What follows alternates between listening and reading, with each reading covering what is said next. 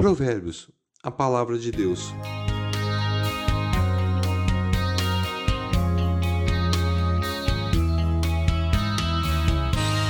Cada palavra de Deus é comprovadamente pura. Ele é um escudo para quem nele se refugia. Provérbios 35.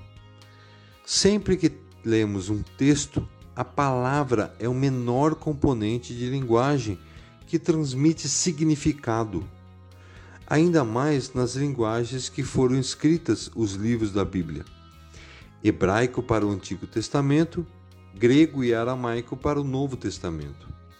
Cada palavra, dependendo da forma que era escrita, mudava a mensagem. Nas Escrituras inspiradas por Deus, cada palavra é especialmente escolhida pelo seu valor. As palavras do Senhor são puras, são como prata purificada num forno, sete vezes refinada. Salmo 12, 6. Um exemplo claro disso é a história de dois discípulos de Jesus, em Lucas 24, que desciam pela estrada de Jerusalém para Emmaus. Eles encontraram seu mestre, mas não o reconheceram. Ainda estavam apreensivos por conta dos acontecimentos da crucificação de Jesus. Eles eram testemunhas do ministério dele, tinham Jesus em pessoa para ensiná-los, inclusive ao seu lado na estrada onde o encontraram, mas não o reconheceram, porque não davam valor ao seu ensino. Tinham Jesus, mas não tinham a sua palavra. Apenas quando ele expôs o Evangelho, serviu a ceia a eles, o reconheceram. Entretanto, Nesse momento, Jesus desapareceu, mas deixou no coração deles a sua palavra. É verdade que o nosso Senhor Jesus não vive mais, pelo menos fisicamente entre nós. Entretanto, ele deixou o seu ensino nas Escrituras, e é exatamente essa palavra que o sábio nos aconselha a ouvir. Provérbios 30 é o capítulo onde temos as palavras de Agur.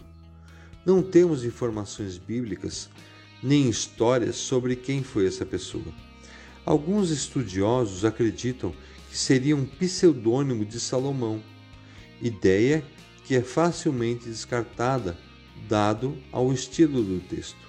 Independentemente de quem tenha sido Agur, vemos que existem verdades preciosas podemos extrair desse capítulo de Provérbios. A principal é valorizar e aproveitar ao máximo a sabedoria contida no ensinamento da Bíblia. A palavra de Deus é revelada da sua vontade para nós. Quando entendemos a autoridade da palavra, passamos a não apenas saber disso, mas agir de acordo com o seu entendimento. Isso significa que estudar a palavra todos os dias é ter reverência diante do que Deus diz. Aplicar os ensinamentos em nossas vidas deixa de ser uma opção e passa a ser uma obrigação de amor. Ao falar sobre esse assunto, um teólogo americano chamado Spurgeon disse o seguinte: o apetite da palavra de Deus aumenta naqueles que se alimentam dela. Porque você lê tanto a Bíblia, porque não tem o tempo de ler mais nada. Esses versículos destacam três verdades acerca da palavra de Deus. A natureza da palavra de Deus é pura, não existe contaminação ou impureza. A segunda verdade é que a palavra de Deus na nossa vida é escudo e arma de combate. A terceira verdade, destacada pelo texto, é a completude da palavra. Ela não é apenas pura, mas completa.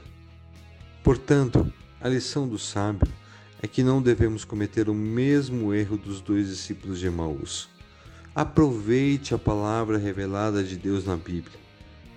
Portanto, leia a Bíblia. Nela, você encontrará a direção do caminho que Deus reservou para você. A palavra de Deus é a nossa bússola.